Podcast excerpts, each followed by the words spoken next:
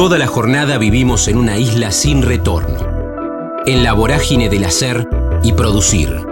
En el kilómetro cero del día tenemos más ganas de escuchar que de hablar. Ya fuimos patrios oyendo el himno. Ahora, animate a cruzar la frontera.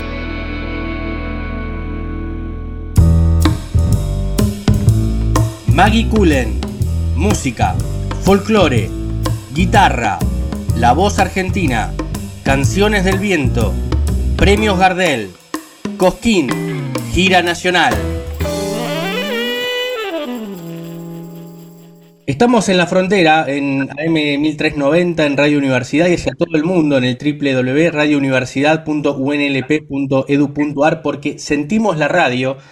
La excusa obviamente es el próximo show que se viene, el 8 de septiembre, en el Teatro Bar, pero hace rato queríamos charlar con Maggie Cullen aquí en la frontera. Maggie, ¿cómo estás? Hola Damián, un gusto, bien, todo bien, muy bueno, contenta. la verdad que un, un gustazo. Este, hace, hace rato queríamos charlar contigo porque a nosotros nos encanta, obviamente, la música y todo lo que haces. Y venimos viendo eh, en las redes, en las noticias, la nueva voz del folclore que emociona, que enamora. Bueno, y ahí está tu nombre. Imagino que ya para arrancar es fuerte, ¿no? Así dicen, qué sé yo. Sí, yo me concentro más en la parte de, hacer la música y después que pase lo que pase. Así, lo pienso, pero bueno, me da alegría ver que, el fruto del trabajo también de un equipo grande que se está formando llega a otros y, suele gustar, sobre todo a los argentinos, así que me, alegra mucho. Sí, sí, seguramente. Bueno, hablando de este show, el 8 de septiembre, aquí en el Teatro Bar, en la ciudad de La Plata, ¿qué show esperamos? En unos días ya se viene. Ay, sí, ya falta nada. Por suerte, es la segunda vez que voy a cantar en La Plata, que la, la última vez me recibió también muy bien y con mucho cariño de parte de la gente, así que, que feliz de volver. Y realmente va a ser un show muy importante para mí porque es la presentación, la primera presentación de mi disco, de mi primer disco. O sea, Claro. es la primera vez que canto mi disco en vivo de- para siempre. Eh, Claro. Después, ojalá Dios quiera que saque más discos, pero esta es la primera vez y es, va a ser eso, como la primera presentación oficial del disco y vamos a ir con un grupo de músicos tremendos, tenemos invitados de ahí de La Plata, Sí. eh, así que realmente muy emocionada y con, con muchas ansias esperando poder ir. Bueno, y te pregunto, ¿es muy difícil elegir canciones, seleccionar? Porque vos haces, obviamente, este, algunas que, que no son eh, versiones tuyas, pero las haces propias, ¿no? También eso está bueno, porque no es que decís, hago cover de o hago la canción de, o sea, vos la tomás y la transformás a tu estilo, que eso está buenísimo. Bueno, gracias. Sí, es, es un, de hecho, es una parte a la que le doy mucha atención, eso, ¿no? Tardé más tiempo en elegir el repertorio que después en grabar el disco, te digo. Claro. Eh, de verdad, fue como una selección muy, se llama Canciones del Viento, el disco que estoy presentando, Sí. y es un poco justamente por eso, porque son canciones que fueron llegando a mí eh, de distintas formas. Decía Charlie, viste, que, que no- la, la música no es de nadie, es de Exacto. todos y no es de nadie. digamos. Uno cuando larga una canción ya está. Es- Sí. era mía, ahora es de todos y se las regalo. Y así fueron llegando distintas canciones a mí que yo fui como tomando y, y bueno, es- estudiándolas muy a fondo para, para poder hacerlas. Claro, Así que te- así es. te lle- te llevó mucho ese, ese proceso de, de selección, porque además el repertorio es, es enorme, es imposible. Eh, es muchísimo y, y justamente lo utilicé este disco como medio excusa para, medio egoísta para mí misma, no, pero eh, de verdad es un disco en el que fui buscando eh, representar un poco todo de nuestra Argentina, que es tan, tan rica, eh, todo nuestro folclore es tan rico y cada región tiene su estilo, su particularidad en su forma de cantar, en su tonada, en su, en sus fraseos, en sus instrumentaciones, cada, no sé, es muy distinto a elegir el norte y hacer, bueno, fui estudiando eso, ¿no? Samba, chacarera, gato, y cómo son, después, bueno, si, así, si voy a agarrar del sur, voy a hacer una milonga, y de qué forma, y voy a Cuyo, y la tonada, y cómo se canta, y con qué instrumentos, y el chamamé, bueno, del litoral, como que fui estudiando un poco todo el folclore de nuestra Argentina gracias a este disco, Sí, y eso me, me hizo muy bien, claro. y eso lo abarca, y se escucha, se escucha en el disco, así que está bueno. y como si vos se nota bien la diferencia cultural de cada región, ¿no? La, la influencia que tiene cada una de las regiones de nuestro país. Totalmente, es medio inabarcable en un disco, Claro. pero sí está bueno para, para el estudio y para ir entendiendo la riqueza de nuestro, de nuestro folclore. Sí, totalmente, totalmente. Estamos hablando aquí con, con Maggie Cullen, que el 8 de septiembre va a estar tocando aquí en la ciudad de La Plata presentando este nuevo disco. Hablando de presentaciones, eh, ayer eh, salió La UMPA, ¿no? Es uno de los adelantos de este disco, ya se puede eh, escuchar en las plataformas, lo vimos ahí también el video en YouTube. ¿Qué sentís con eso? Porque además, imagino, cuando van lanzando, viste que ahora cambió mucho la forma de consumir y de producir música, ¿no? Pensar en el concepto de un disco es muy difícil, sí de canciones que van saliendo. Bueno, imagino que, que cuando una canción sale y se lanza es como que ya hay un relajo también, ¿no? Totalmente, bueno, es como ver que finalmente ese proceso llega, Claro, llega al fin, que, que llega a toda la gente, así que, eh, pero bueno, también se disfruta el proceso hasta ese momento, pero cuando, cuando ya lo pueden escuchar es Sí. una alegría, una liberación, te diría, enorme. Así que mm, mu- muy feliz. Sí, salió la UMPA que está grabada con Nadia Larcher, que es una cantante de Catamarca tremendísima que tenemos terrible. acá en Argentina, es una genia y que vino a grabar el estudio. Ella y dos invitados más tengo en el disco. El grupo Sí, 2 más 1, sí, que por ahí los conoces, son tres jóvenes, sí, buenísimos, muy amigos míos también, que vinieron a grabar el chamamé. Ellos son dos del litoral y Ari, que toca también conmigo, que es de Radatili del Sur. Pero bueno, vinieron a grabar porque son como especialistas en chamamé. sí, Eh, así que los invité y vino León Gieco también a grabar al disco. Eh, tremendísimo artista que admiro, debe ser al que más escuché toda mi vida. Mm. eh, y vino a grabar una canción de Gustavo Santaolalla. Así que Mirá, está, está ya casi por salir para escuchar. Quiero que, ya puedan escucharlo. qué emoción, qué emoción también, también con eso, ¿no? Además, eh, está bueno cuando haces colaboraciones, porque también está el matiz de la otra voz, ¿no? Es como que también la canción, para, para el que la recibe, imagino para ustedes también que la hacen, ¿no? Pero para el que la recibe es, es increíble, está buenísimo eso. Sí, está bueno. Eso en la samba carpera, la de ayer, la que salió con Nadia, Claro, eso fue muy loco porque se escucha también el, los- las elecciones en los fraseos, su forma de cantar, la tonada misma que te decía recién, ella tiene una forma muy particular de cantar y creo que eh, se complementa eso y hace, suma mucho a la riqueza de la canción. sí, es, sí, es verdad, es verdad. coincido. Bueno, re- re- eh, arrancábamos la, la nota, te, te decía esto que, que uno ve cuando busca en Google este, Maggie Cullen, ¿no? Todo lo, lo que hablan los medios, lo que hablan las noticias, pero no solamente hablan, sino que es una realidad, un presente que estás viviendo y que fue reconocido en estos premios Gardel, porque fuiste ganadora de la mejor canción de folclore también, además. ¿Cómo fue eso? Imagino para vos muy emocionante. Sí, muy increíble, no, no lo podía creer mucho. Eh, sí, encima fue con una canción de, con un- la reinterpretación de una canción de Jorge Van der Mole, muy Canto hermosa, verso, canto versos, con una letra que me representa completamente, eh, que habla por mí, básicamente, la canción, sí, eh, y la canté en Cosquín a capela, entonces tenía mucho peso para mí esa canción, y que, que justo me seleccionaran con esa y ganar con esa canción fue eh, muy especial. Y bueno, nada, sí, estaba muy agradecida, sin palabras, no sabía qué decir cuando subí, Sí, porque así me quedé dura. Imagino, imagino que primero el premio es estar en, estar ternado, ¿no? Para un premio de, este estilo, pero cuando lo ganás es como que, imagino la sorpresa y bueno, ¿y ahora qué digo? ¿Qué hago, no? Eso era. Bueno, ¿cómo, cómo, cómo cierro esto? No, pero, pero sí fue, fue lindo, de verdad, una sorpresa, no me lo esperaba, pero, pero sí muy agradecida y también porque eso suele abrir muchas puertas, entonces está bueno, nada, para, para poder seguir cantando y haciendo lo que me gusta. claro, claro, exactamente. Bueno, Maggie, mira, no quiero meterte en un compromiso, pero eh, estamos haciendo esta nota por Zoom, le contamos a, a nuestros oyentes y te veo que estás con la guitarra. Eh, si Así te animás y te escuchamos, escuchamos la canción que quieras y, y seguimos charlando con vos que el próximo 8 de septiembre vas a estar aquí tocando en el Teatro Bar de la Plata, tal vez alguna de las canciones que va a sonar aquí como adelanto en la ciudad de La Plata. Vale, perfecto. ¿Te canto un pedacito de una chacarera? Dale, a ver. ¿Qué voy a hacer ahí? Déjenlo a mí, siga contento y nada más. Déjenlo que cante alegre, no quiero que tenga que pesar. De fiesta en fiesta andará, hermano será del carnaval, por un tipo bien salvaje que prende los montes en su Ay, Que venga a salir el sol y a los pájaros que trinan dan ganas de echar un chachaleo. Ay, corazones, no te lo puedo asegurar. Mientras que de un sabio alegre y una chacarera Muy bien. La segunda en el teatro. Ah. Muy bien, muy bien, impresionante. Impresionante. Muchas gracias. Además, sabes que, que noto que cuando ya agarras la guitarra se te transforma la cara, hay una alegría, es, es increíble. Ay, no, que es lo que más me gusta hacer. Eso, eso está buenísimo, es verdad.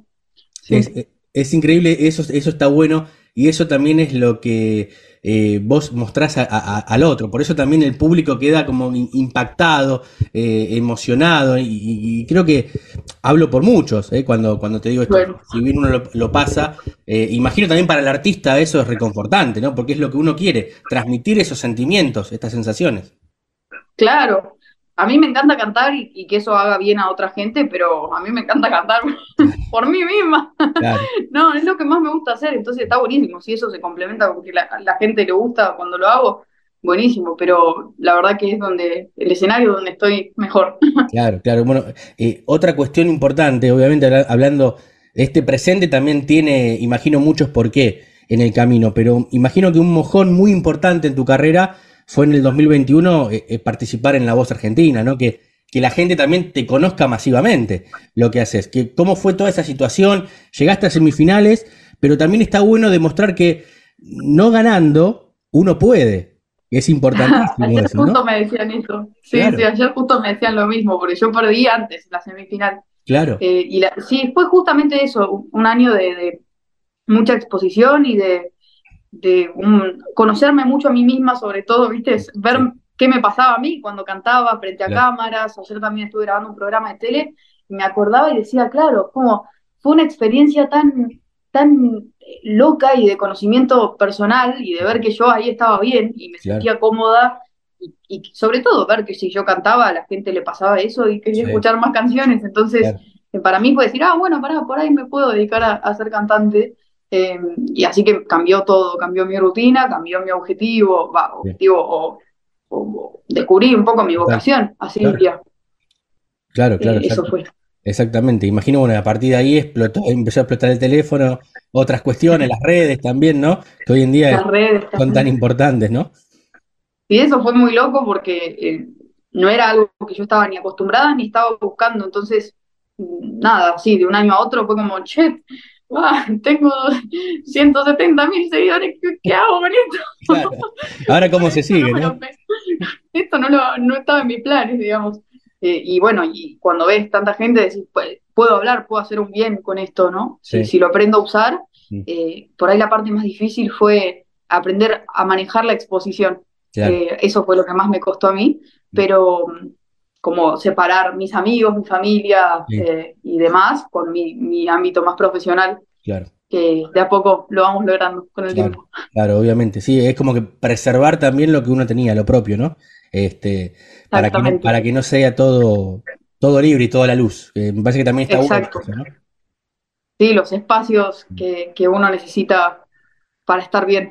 Claro, claro. Bueno, hablando, y hablando de esos, de esos espacios que venías trayendo, a mí siempre me gusta, y ahí hacemos la consulta aquí en, en- en nuestro programa, eh, ir hacia atrás en el tiempo, pero ir muy hacia atrás en el tiempo y preguntarte si vos tenés esa foto mental que te conecta la primera vez con la música.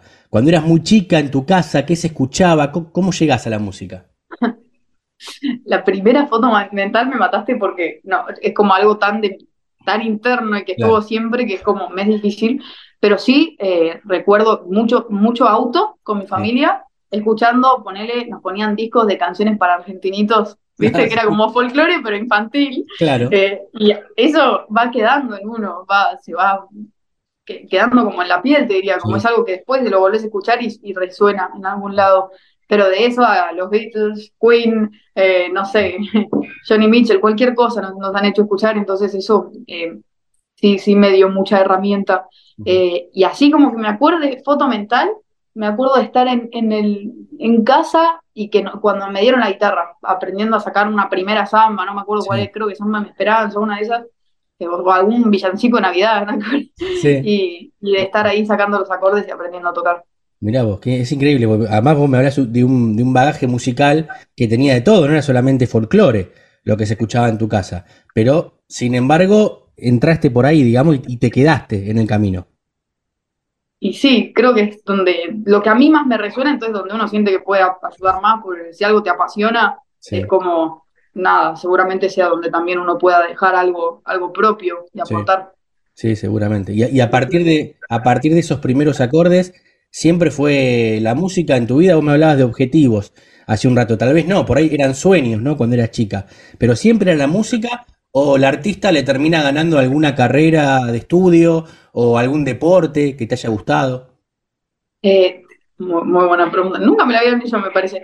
No, no sé si, no sé si fuera del arte, digamos. Yo había empezado a estudiar, por ejemplo, artes, artes plásticas, eh, escultura, pintura, dibujo, grabado, todo eso estudié en la, facultad, digamos. Después la terminé dejando para pasarme a, la música, pero bueno, también era dentro del arte. Eh, y siempre me gustó mucho el teatro también como todo dentro del arte. O sea, siempre en la rama, está, todo conectado, viste, con la música también, ¿eh? El teatro, el, arte, está muy bueno para el concepto de lo que es el arte de tapa de, un disco, ¿no? para todo. Es para todo. El arte de tapa, la escenografía, los vestuarios, si vas a hacer remeras con, bueno, todo se, conecta y todo sirve. Yo creo que todo aporta. ¿Y, seguís por ese lado haciendo cosas? O, ¿O dejaste la carrera y ahora es todo música? ¿O cada tanto te da por no sé, agarrar y hacer algún boceto, dibujar, pintar, no sé. Mirá el dato de color que te va a tirar. Esto no lo dije nunca y me pasa y mi productora se ríe un montón. Antes de, los conciertos, cuando estoy muy nerviosa, sí. o, nerviosa o esperando a salir, ¿viste? Y, está, y hay como mucha gente, porque suele pasar eso, que, que hay, no sé, están los productores, que el sonidista, que los 30 músicos y cómo se organizan y luces y sonido, y empezás a escuchar a la gente aplaudir. Sí. Y me pasó el primer concierto que estaba yo sentada con las letras de las canciones Di vuelta una y agarré el lápiz, me puse, me, puse a dibujar una chica, un paisaje, no sé qué. Y faltaba 40 minutos, media hora para salir a, cantar. Y me agarra Majo, mi productora, me viene y me dice, May, ¿qué haces? y claro, es mi, es mi método total, era como yo necesitaba concentrarme en algo y, bajar, entonces pasó a ser eso, pasó a ser como mi medio de... Mira. Eh, sí, eso, de, poder relajar. Relajarse antes. Claro, relajás antes de... O sea que un dibujo antes del show tiene que haber. Lo trato de hacer, si puedo y tengo rato y no tengo la plaga de sonido. No, pero, pero bueno, sí, qué loco, nunca, nunca había contado. Mirá vos qué loco, bueno, gran, gran dato que nos, que nos da, gran este, anécdota de color, obviamente. Hablamos con Maggie Cooler aquí en la frontera, que el 8 de septiembre va a estar tocando aquí en el Teatro Bar, un teatro muy lindo para tocar, este, con una gran acústica y bueno, muchísimos shows eh, habitualmente. Es un, lugar cultural muy importante aquí en la ciudad, una ciudad que, vos decís, bueno, segunda vez que venís a la ciudad de La Plata, es una ciudad muy cultural, con el tema de las universidades, viste, de la universidad y las facultades, es como que tenías de, gente de todo. Eso está buenísimo. Total, yo tengo muchos amigos estudiando ahí, de hecho. Mira, o sea que van a estar ahí seguramente el 8 de septiembre. Sí, seguro, han venido al anterior y seguro vienen ahí. Bueno, eh, te, pregunto, Maggie, por este presente, ya, no solamente tuyo, sino del género folclore en Argentina. ¿Cómo, ¿Cómo, lo ves en cuanto a la industria? Porque obviamente eh, hay un, género muy fuerte, como es el trap, el reggaetón, que es lo que interpela también a, a los más jóvenes, pero está también muy bueno que se siga manteniendo esto de las raíces del folclore y que lleguen nuevos artistas como vos. Bueno, hay muchísimos grandes artistas, jóvenes también, que es importante en la canción. Sí, total. Yo creo que las dos cosas son buenas. Digo, creo que todo nutre y que también la música que, hoy está más de moda tiene que ver con, nuestra época y con otras cosas que se buscan decir, como lo fue el rock hace un tiempito, o el folclore cuando nació también. Eh, pero sí que no creo que, sea algo que se vaya a perder. Eh, y, sí creo que hay mucha gente que lo vive hoy muy en su rutina, igual que yo, digamos, yo escucho folclore todos los días yendo a trabajar. Eh, y, que es parte, pero por ahí no se ve tanto. Entonces, sí creo que, está bueno que, que, empiece a haber artistas que, bueno, que se escuche, que se vean en medios y demás, para que la gente que lo vive en, su día a día se sienta más acompañado, porque sí que somos muchos, hay mucha movida de peñas, de festivales. Em, entonces, nada, me alegra que seamos más, pero yo, real, Hace poquito me escribí una trapera para juntarnos a hacer algo. Mira, bueno, vos sabés que ahora está, está muy de moda también el tema de la fusión de géneros. Este, sí. Y bueno, y sí, sí, total. te vas a animar. Bueno, hizo Bizarrap, eh, no, Bizarrap no, Trueno, hizo un tema con Víctor Heredia. Ahora Víctor Heredia, claro, exactamente. Bueno, por eso te digo, ahí, ahí está también, ¿eh? Ojo, eh, está muy bueno y que, te escriban para, para participar y hacer estos, bueno, ahora se llaman fit, ¿no? Estas, estas fusiones ahí. está bueno, uno se nutre mucho, digamos, para mí de esas cosas. Es como, yo, yo trato de ir con, con la cabeza abierta y aprender y que, nada, Bueno, todo, todo suma. Sí, no, incluso, incluso en la voz hiciste canciones que no eran de folclore. Bueno, me imagino, este, Claro. recuerdo, bueno, hiciste emocionar a Abel Pintos con Muchacha Ojos de Sí, Papel. sí, así qué- qué fue. momen- qué momento ese, ¿no? Sí, muy, muy loco. Lo admiro mucho yo a él, entonces ya que alguien se emocione con, con lo que vos haces ya es una alegría enorme y un- es muy impresionante. Pero además que sea Abel, como Es fuerte. sí, la es verdad que fuerte. sí. Bueno, y, y además estuviste abriendo también para él en el Movistar Arena. Entonces hay cosas que a partir de ahí como que nace algo, es increíble, ¿no? Sí, sí, él, él, la Sole también, ah, como nada, son, fueron muy generosos conmigo y, y lo hicieron con mucha humildad. Es muy loco que, que se preste atención también a lo que están haciendo ahora Claro. en, en una carrera, teniendo toda una carrera hecha. Sole también podría, y no, no, siempre que me ve me pega un abrazo. ¿Qué haces, Maggie? ¿Cómo estás? El otro día me la crucé yendo al Festival del Poncho en Catamarca. Y, y nada, sí, me la encontré en el avión. ¿Cómo estás? ¿Cómo está el equipo? ¿Cómo van trabajando? Bueno, nada, eso es para admirar y para copiar también, yo Mm. creo. Así que la, la humildad de los grandes. Eso, eso está bueno. Y está bueno porque en algún momento, en muchos años, te va a pasar a vos. Entonces vas, vas a mirar a los, a los jóvenes artistas, ¿no? Y vas a decir, mira, hice una, hice una versión, hice, hice emocionar a Maggie Cullen, van a decir. Ponele, ponele, veremos. Bueno, Maggie, la verdad que agradecerte estos minutos aquí con nosotros. Obviamente el 8 de septiembre en el Teatro Bar, ahí, ahí estaremos escuchando tus canciones. Eh, antes, para, para terminar, te hago las últimas. Primero, eh, ¿qué sueños cumpliste gracias a la música? Imagino que hay varios. Y que queda pendiente en todo el gran recorrido que te falta también, ¿no? Algo que de chiquita, digo, bueno, quería y soñaba esto, bueno, y todavía no lo hice. Y algunos que ya cumpliste. Ay, wow, qué, qué última pregunta. Eh, ¿qué sueños fui cumpliendo? Bueno, eh, creo que el más grande hasta ahora y que te digo que realmente me emociona mucho es, es el disco. Digamos, tener un disco mío es un Sí. montón. Claro. Eh, eso ya es un montón. Eh, respondo también un poco la segunda antes, que, antes Claro. de terminar. Creo que un gran sueño es algún día sacar un disco con muchas canciones mías Claro. y que hablen de algo que, que yo quiera contar, ¿no? Digamos, obviamente quiero contar de nuestro folclore, quiero sí. contar de seguir trabajando por la cultura, pero aportar también desde la letra y, y la música Claro. eh, un poco más. Este tiene canciones mías, pero me gustaría, qué sé yo, desarrollar un poco más la composición. Eh, pero estamos en eso, vamos de a poco. No, no, seguro. Ima- Imagino. Cantar con rally también, bueno, otros sueños tengo Uh, muchos. claro, claro. Imagino el, el tema de la composición no, no debe ser sencillo tampoco, ¿no? Porque está la inspiración por un lado, que por ahí viene y no sé cómo es en tu caso, si te pones a anotar ideas, si las anotas en el celular, en un cuadernito, Sí, o si decís, a ver, ahora me siento a trabajar, a componer, ya son cosas diferentes.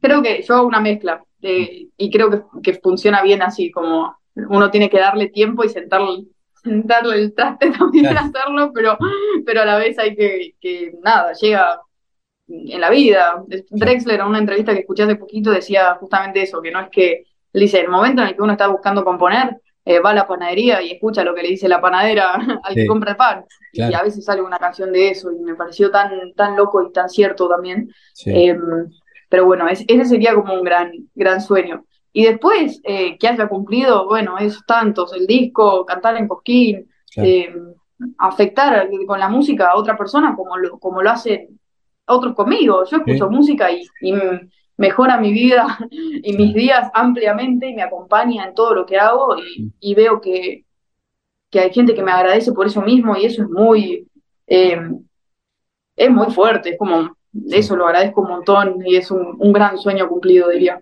Creo que, creo que a partir de, de esa devolución uno como artista sale hecho, ¿no? Más allá que después, obviamente, porque nosotros, a ver, nosotros nos encanta y fomentamos la cultura, pero también sabemos, y nos dicen muchos artistas, que después hay que llenar la heladera, como se dice habitualmente, ¿no? Eh, obviamente. Pero para, para lo que es la función artística solamente, eh, ya que te digan que, que sienten algo y que se movilizan escuchándote, es, es maravilloso.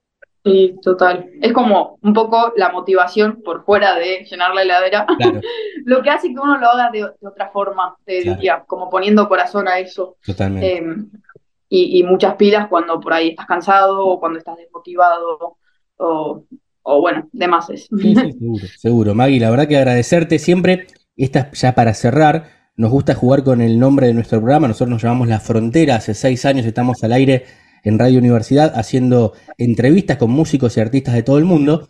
Y la pregunta siempre es, para el artista, si recuerdo tiene en mente algún momento frontera en su vida, esos momentos, eh, esos puntos que marcan un antes y un después. Por ahí pueden ser varios, pero en tu caso, ¿vos tenés alguno en particular? Eh, está buena la pregunta. Primero, gracias por recibirme todo este rato. La verdad que muy linda la entrevista, me sentí muy cómoda también, así que gracias. Y Momento Frontera, bueno, claramente eh, el, programa lo fue porque fue un descubrimiento de, vocación, como te dije hace un ratito.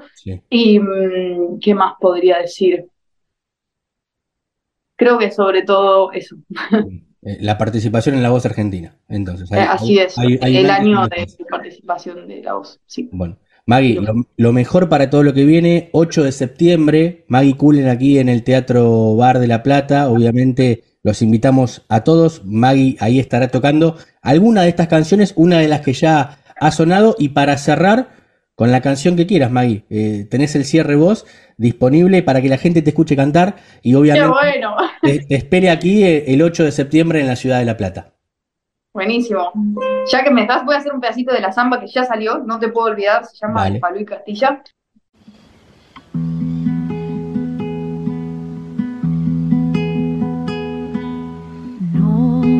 Te puedo olvidar. Cada tarde tus ojos tristes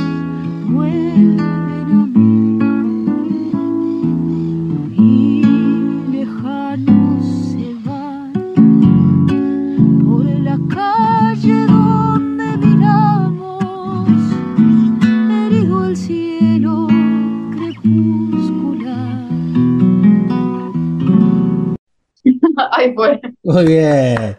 Muy bien, Maggie. Muchas gracias. La verdad que hermoso, hermoso momento nos dimos aquí en la frontera. Eh, reiteramos, 8 de septiembre, Maggie Cullen va a estar aquí en la ciudad de La Plata para tocar en el Teatro Bar. Maggie, lo mejor para todo lo que viene y muchísimas gracias.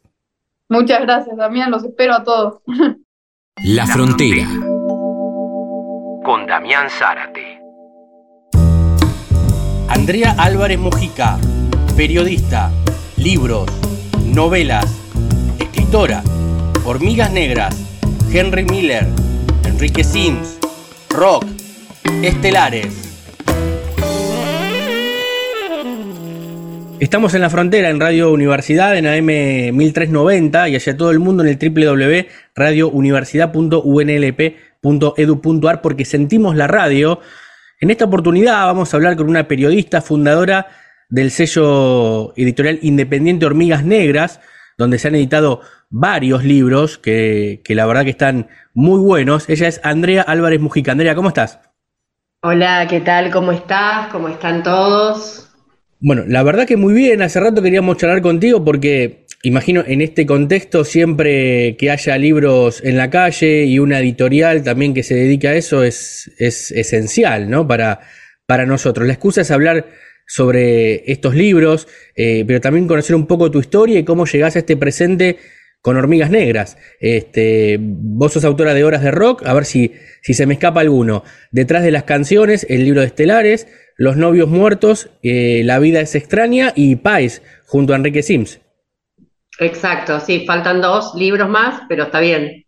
Los otros dos están descatalogados, así que bueno, por ah, ahora sí. Por ahora, por ahora esos, esos libros. Bueno, ¿Cómo, ¿Cómo se siente este, e, e, este momento en un género? Te hablo, y comencemos, me parece, por lo que son los libros de rock y la música, que va creciendo muchísimo, ¿no? Eh, historias de bandas, artistas, eh, entrevistas recopiladas, crónicas. Bueno, ¿cómo ves este presente de este género?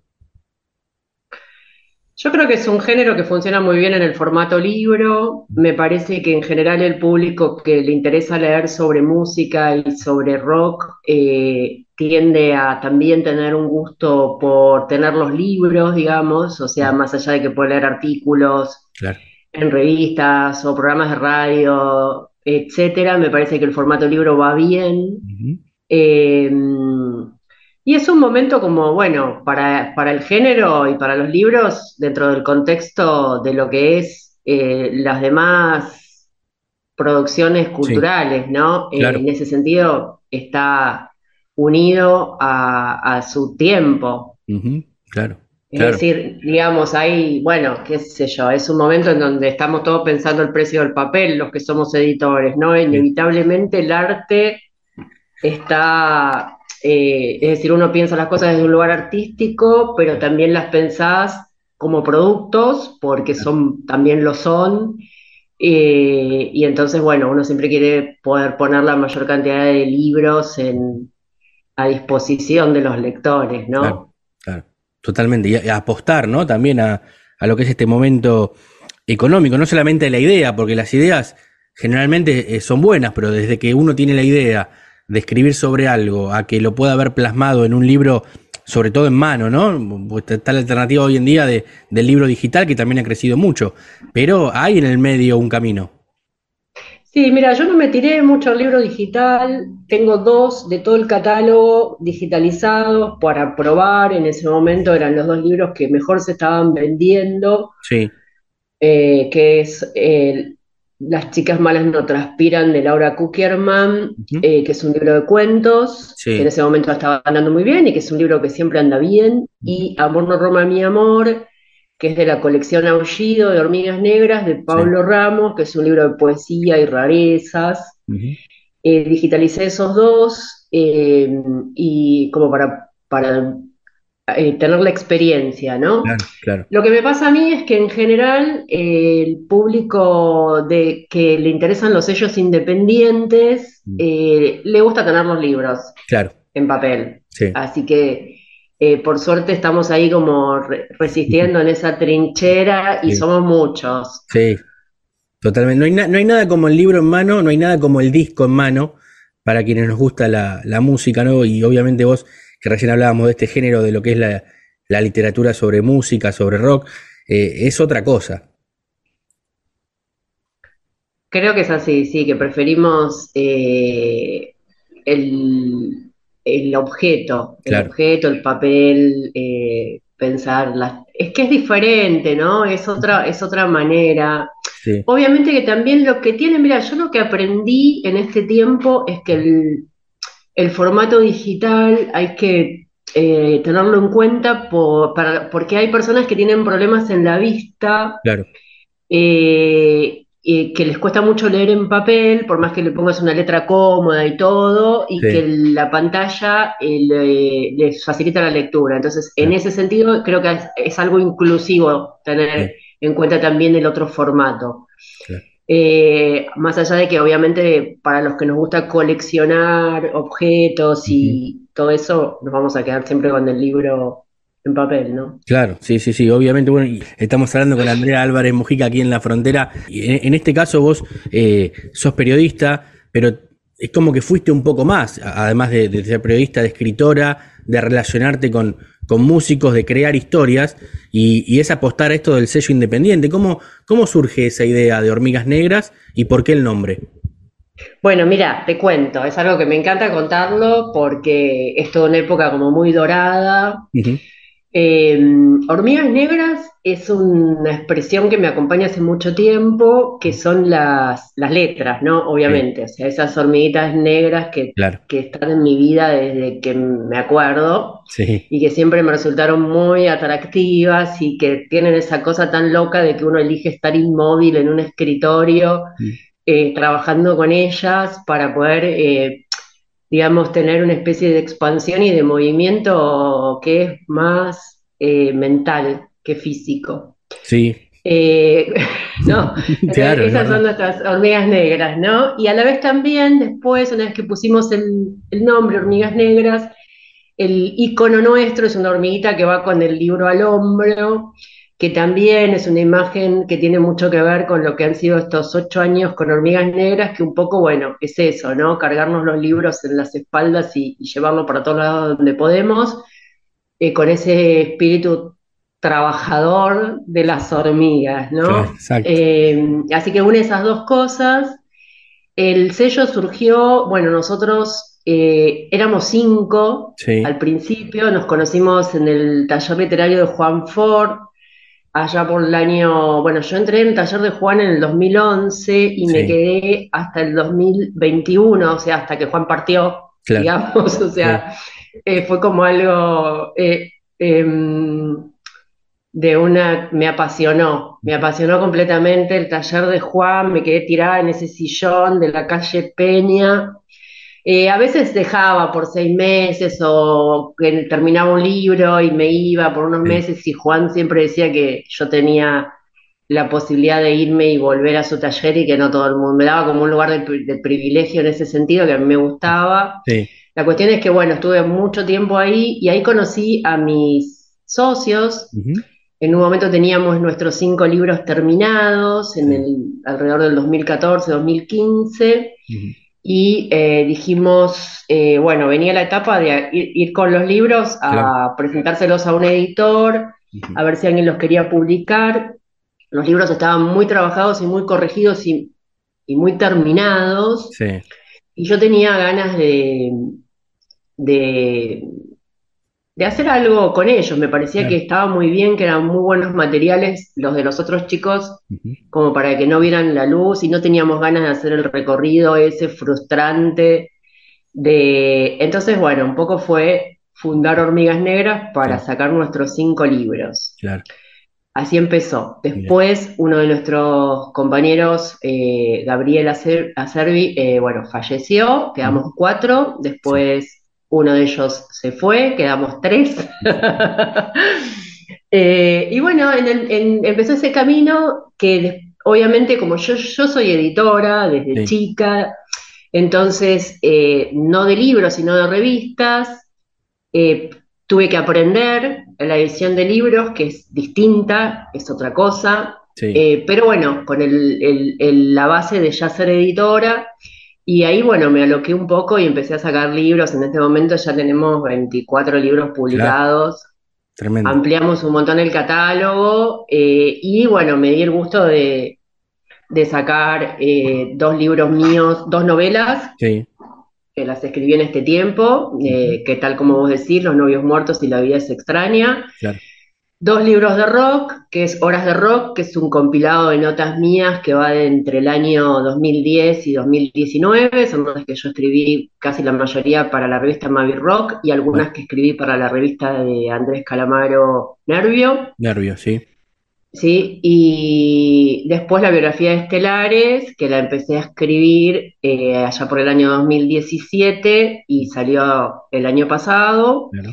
que es una biografía, bueno, como toda biografía de rock, te lleva a- es un trabajo muy lindo, especialmente cuando estás haciendo una biografía de una banda Sí. tan copada, con tantas buenas canciones y con un compositor tan inteligente y amable como es Manuel Claro. disfruté un montón todo el proceso y fue un libro que disfruté además mucho y todavía disfruto de acompañarlo eh, lo que es el camino posterior del libro, que es cuando ya está en las librerías, en las ferias y bueno, uno se dedica un poco a hablar del libro eh, y a presentarlo en distintos lugares, todo eso, eh, con, bueno, me, me- me- todo un proceso muy copado. Así que bueno, la verdad es que estuvo una época muy eh, de plenitud, de, de, lo- de despliegue interesante para mí, de eh, estos, estos 10 años. Sí. Y bueno, eso, pues más o menos ahí contesté Claro.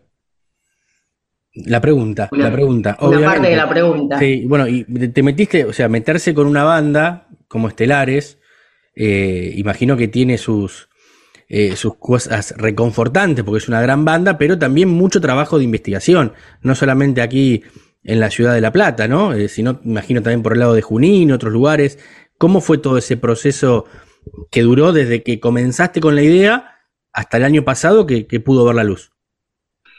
Sí, bueno, em, fue, sí, eh, hay mucho sobre, en realidad, como la, la biografía es sobre la banda eh, y no sobre mm, Manuel o Víctor, en realidad arranca la historia eh, cuando Manuel llega a La Plata Claro.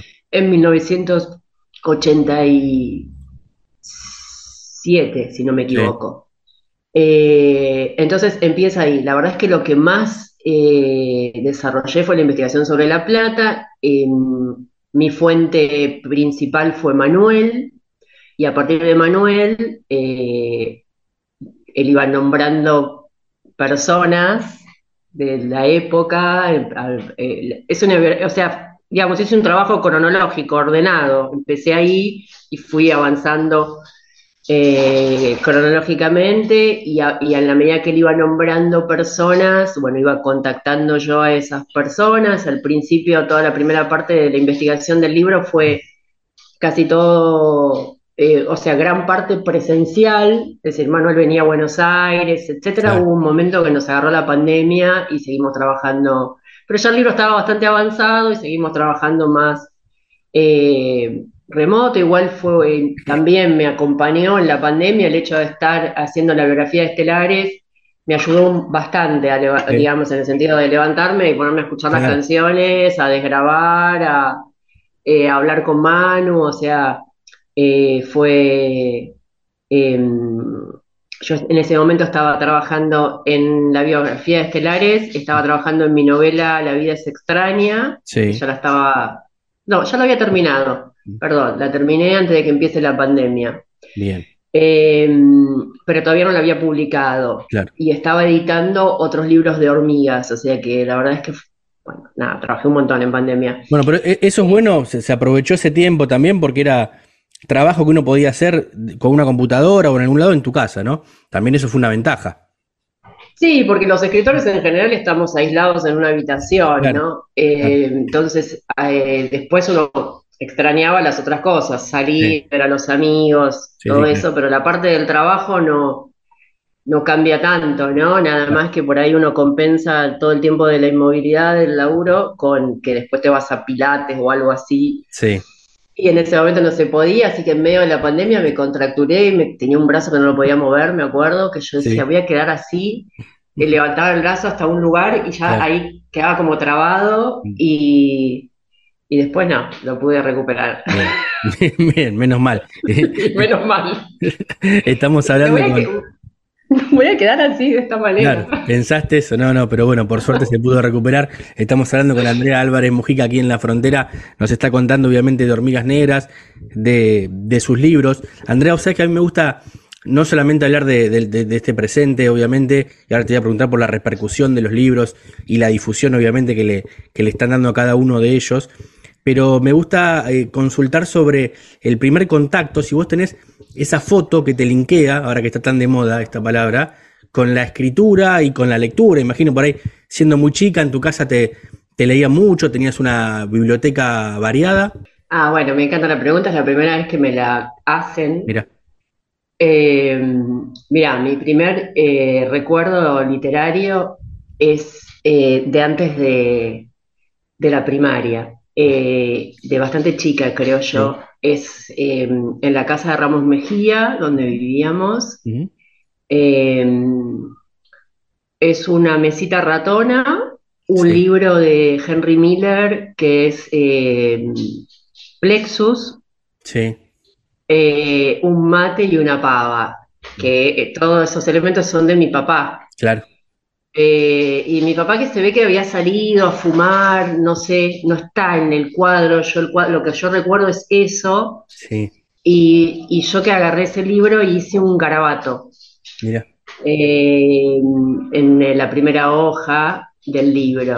Y la peculiaridad que tiene la anécdota que la hace interesante eh, es que cuando yo tenía 20 años, Sí. empecé a leer a Henry Miller y mi papá me dio ese libro, mira, eh, me dio todos sus libros de Henry Miller en realidad, o se los fui sacando yo de su biblioteca, tuve como Sí. una especie de un momento en el que yo estaba enferma, Mm. tuve un virus. sí, Eh, y estaba con fiebre, me tenía que quedar en cama, el médico me había indicado así, bueno, reposo, todo eso, y empecé a leer, me curé, mientras me curaba leía a Henry Miller, ¿no? Entonces leí Plexus, Nexus, Sexus, Trópico de Cáncer, Trópico de Capricornio, sí, eh, todos uno atrás del otro. Claro. Fue muy, muy intenso eso, eh, y me curé leyendo a Henry Miller, y en el libro de Plexus, cuando lo abrí, estaba mi garabato. mira vos, O sea, era el mismo ejemplar, ¿no? Claro, Eh, claro. eh, y así que este es mi primer recuerdo de, de un libro. Mirá. Y después, eh, más adelante en el tiempo, bueno, estaba mi manual de primer grado, que tenía un tigre, Sí. se llamaba mi amigo Gregorio y tenía un tigre en la tapa y ese tigre, eh, yo hablaba con el tigre eh, mentalmente. Sí. Eh, le contaba cosas y el tigre me contestaba, el tigre tenía como una voz gruesa, yo me imaginaba la voz del tigre, el tigre me contestaba, bueno, un- una cosa así bien interesante, que lo tenía mucho cariño yo a ese tigre. Claro. Y después una cosa que es eh, peculiar es que yo no podía escribir cuando era chica. O sea, cuando llegué a hacer una redacción en el colegio, me hacían eh, una composición o algo, Sí. me quedaba en blanco mirando el cuaderno, no podía escribir ni una sola palabra y entregaba en blanco. O sea, eh, era todo lo contrario a que de chiquita escribía, no, no escribía nada. O sea, al contrario, no podía hacer ni una Sí. redacción. Mirá vos. Mirá vos. ¿Cómo, los- cómo fue cambiando todo entonces, no? Claro, a los 12 años cambió abruptamente y empecé a escribir poesía y, y a tener un diario Sí. en donde yo anotaba las cosas que me pasaban, cómo yo me sentía, esas cosas típicas de, de- de los 12 años. Sí. Yo ya estaba escuchando rock, leía poesía, empecé a leer a los poetas franceses, a los poetas beat, bueno, todo de la biblioteca de mi papá. Sí, sí, O sí, sea, claro. toda esa época es de la biblioteca de él, me leí toda la biblioteca de él de adolescente. Y empecé a escribir poesía y a tener mi- mis cuadernos con, Mira. donde anotaba cosas y ahí, bueno, quise ser poeta, que fue lo primero que me pasó, fue querer ser poeta, toda mi adolescencia escribiendo poesía. Mirá vos. ¿Y, y- y siem- siempre fue ese el sueño o no? ¿En algún momento de ese recorrido eh, soñabas con otra cosa? Bueno, terminás siendo, vo- vos te recibís de periodista, eh, pero sie- siempre no, estaba nunca, la escritura metida en el medio, no, no un deporte, no otra profesión, nada. no, yo nunca quise se- ser nada que no tuviera que ver con escribir, la verdad es así. Eh, yo quería ser poeta, después, cuando empecé a leer a Henry Miller, quise ser novelista. Sí, Empecé a escribir novela, una novela que nunca la terminé.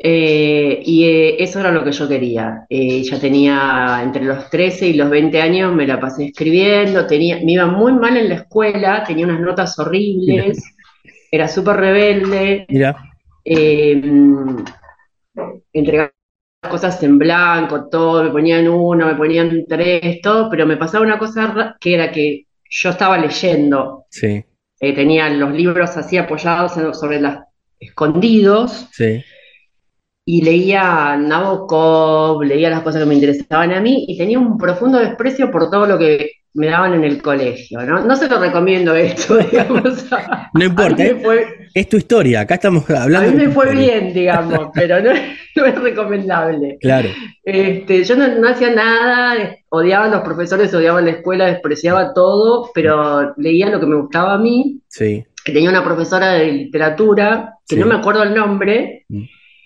que a veces, eh, bueno, me retaba y me decía que mostrara lo que yo tenía abajo del banco, y yo Sí. sacaba y, bueno, y por ejemplo sacaba un libro de, de, de- Proust o de Nabokov, y entonces me- ella se conmovía de eso, de que yo estaba leyendo a escondidas, sí, y me decía que, me acuerdo que me decía, hay una escritora en potencia en vos, Andrea, me decía. mira vos. Y yo me quedaba mirándola. Así que a mí ella me despertaba Mm. Eh, buena onda, digamos, me, me llevaba bien, pero igual tenía esa cosa de que, de que yo era como súper rebelde y, y siempre estaba como contra la, contra el colegio, contra la institución, todo. Me escapaba, bueno, era un desastre. Que me dormía, apoyaba el- el- las carpetas, el blazer, así, me hacía como una almohada y me quedaba durmiendo toda la mañana hasta que sonaba el timbre y me despertaba algún compañero. Era un desastre absoluto. Bueno, pero pudiste por ahí canalizar todo eso también a través de la escritura, ¿no? Con el tiempo. Sí, lo que me pasó es que yo desde los 13 años sabía lo que quería Claro. y, y no se me ocurría que podía llegar a eso a través del estudio. Para mí tenía que llegar a eso a través de los libros que a mí me atraían y de mi propia escritura. Quería como ir por la, ir directo Claro, hacia lo que yo sabía que era lo mío y no quería hacer un rodeo. Estaba Sí. muy, o sea, es increíble, cuando pienso para atrás, estuve muy determinada desde muy chica. Eh, que no siempre es así. O sea, hay mucha gente que por ahí a los 20, a los 25 sabe lo que, no sé, yo ya, ya, ya estaba todo determinado. Lo que no se me ocurría en- para nada, absolutamente no estaba en mi cabeza era ser periodista, no me interesaba para nada. Mirá vos. Ni se me cruzaba eso. Estamos hablando con Andrea Álvarez Mujica aquí en la frontera. ¿Cómo llegas al periodismo? Bueno, yo llego al periodismo porque conozco a un periodista eh, que es Enrique Sims. Claro. Eh, lo conozco cuando yo tengo 20. Eh, después de esto que te cuento de Henry Miller, de que me enfermé, de que me recuperé leyendo Miller y qué sé yo, lo conozco a Sims, que era como una especie de Henry Miller porteño, yo Claro. diría. No era como un Bukowski porteño, porque todavía no leíamos a Bukowski. Sí, Era más como un Henry Miller o como un Ferlinghetti, si querés. sí. Eh, lo conozco a él eh, y, y bueno, nada, él es el que me convence una noche en un bar, me convence de que, mm, eh, de que si yo hacía periodismo podía vivir de la profesión y si escribía poesía no. O sea, fue como que, como que se preocupaba un poco. Claro, era 20 años mayor que yo y como que se preocupaba un poco porque me veía como muy sin rumbo. Sí. y entonces me decía, no, pero si vos, bueno, me lo acuerdo, me acuerdo perfecto la escena del bar, de el- un bar del centro ahí de la calle Corrientes que se llamaba La Verdulería, que quedaba en Corrientes y Riobamba Sí, y no sé, qué sé yo, a las 2 de la mañana estábamos, suponete, tomando un trago que no recuerdo qué tomaríamos en ese tiempo. sí. Y él me hablaba y me decía que me convenció, me habló, me habló, me habló, me convenció de que empezara a hacer periodismo. Mm, Eh, y yo dije, bueno, sí, está bien, pruebo. Y probé. Mirá, Y ahí, bueno, nada, fui aprendiendo, pero como se aprende, digamos, una cosa que por ahí ya no sé si existe mucho, que es en las redacciones. O Sí. sea, yo aprendí a hacer periodismo porque, porque me decían, anda a hacer una entrevista tal, entonces iba y hacía una entrevista y bueno, fue como así. sí, sí, han cambiado Pero- las. Cambiaron mucho Claro, las o sea, no es que también. estudié periodismo ni que Claro. yo quería ser periodista ni nada. Lo que pasa es que después, es más, cuando yo leo las, mis, mis notas antiguas, que mucho no las leo, pero si las, a veces las, últimamente estoy como que pensando en revisar un poco, Sí, hay como también una cosa de que en mis notas, de que yo las hago diciendo, pero en realidad yo quiero estar en otro lado. O sea, Bien. yo tenía como, seguía con ese desprecio a ciertas cosas que atraviesa mucho mi juventud sí, o mi adolescencia y mi primera juventud, como cierto desprecio a todo lo que no era la literatura, la poesía, lo que yo tenía como, como importante, como trascendente. Entonces mis notas eran un poco así, bueno, estoy haciendo esto, pero en realidad yo quiero estar en otro lado. claro, exactamente. Eh, y después, ya de más grande, como a los 25 años, empecé a amar el periodismo, digamos, que Te fue absorbiendo de a poco la profesión, digamos. Te fue llevando. muy de a poco. Muy de a poco. Bueno, y, con- y con- además, bueno, con la, con la recomendación de Enrique, que con Enrique, ahora, bueno, hace muy poquito se, eh, se reeditó Páez, ¿no? Porque en realidad era Enrique Sims y Vera Land, que era tu seudónimo, eras vos, coautora del libro.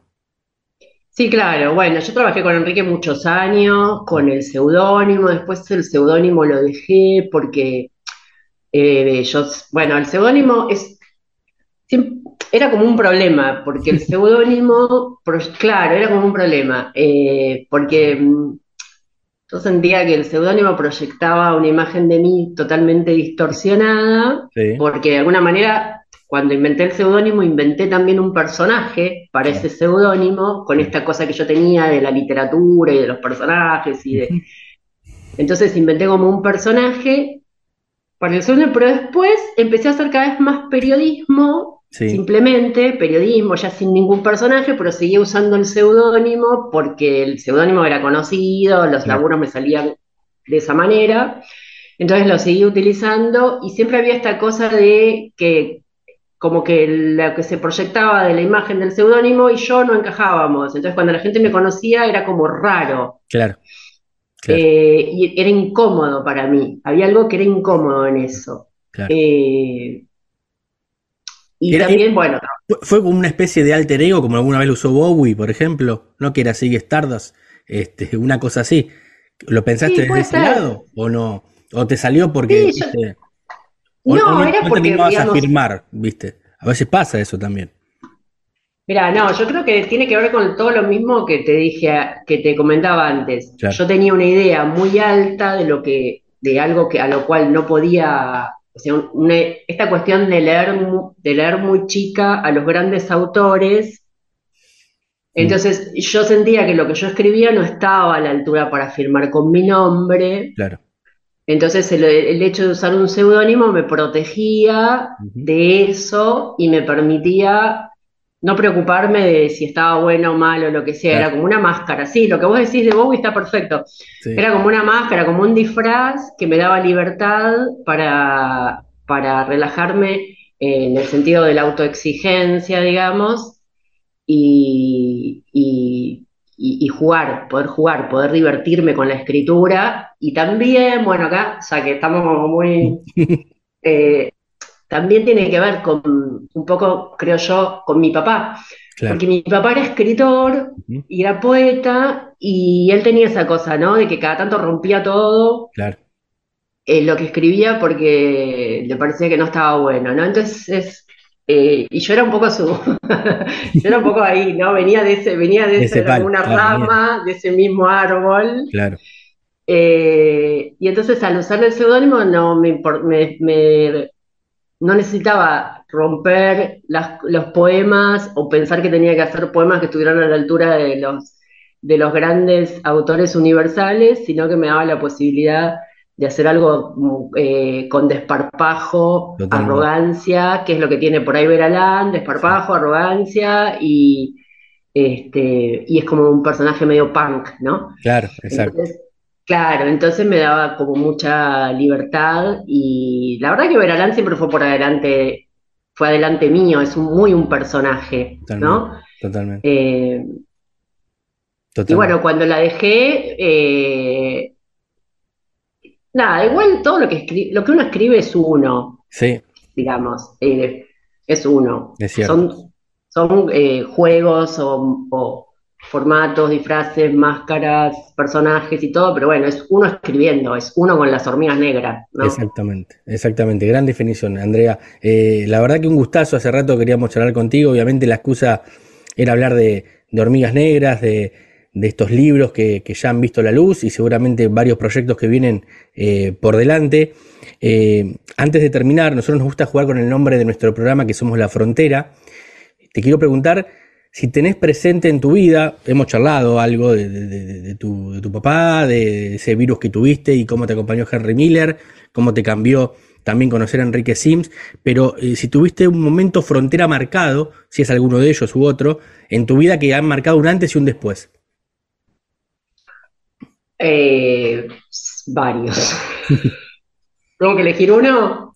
¿Podés mencionar alguno más? Sí, Bueno, sí, eh, un antes y un después, eh, por ejemplo, es, eh, bueno, yo me separé en el 2021 de mi pareja de 29 años, así que bueno, eso fue un antes y un después porque además me fui, en ese momento mi hijo tenía 17 años y se quedó viviendo con el padre y bueno, eso fue como una ruptura sí, muy fuerte. Otro momento de ruptura de, de un antes y un después, de algo que no puedes volver atrás, que recuerdo.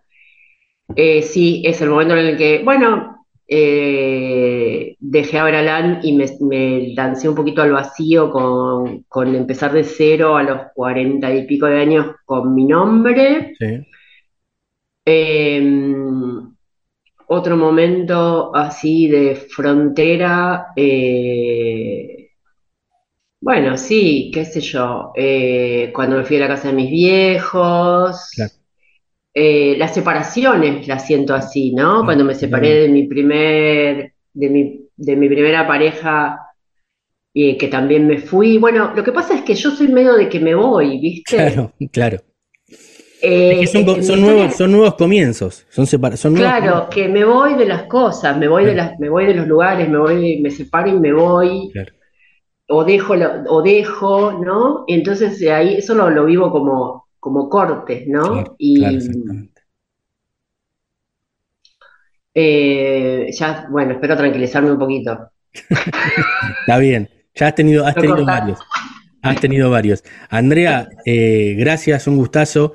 Lo mejor para, para todo lo que viene, obviamente, y imagino que, que se vendrán nuevos proyectos ligados a la música, también a la novela, a la literatura, que es lo importante, y a darle para adelante con Hormigas Negras.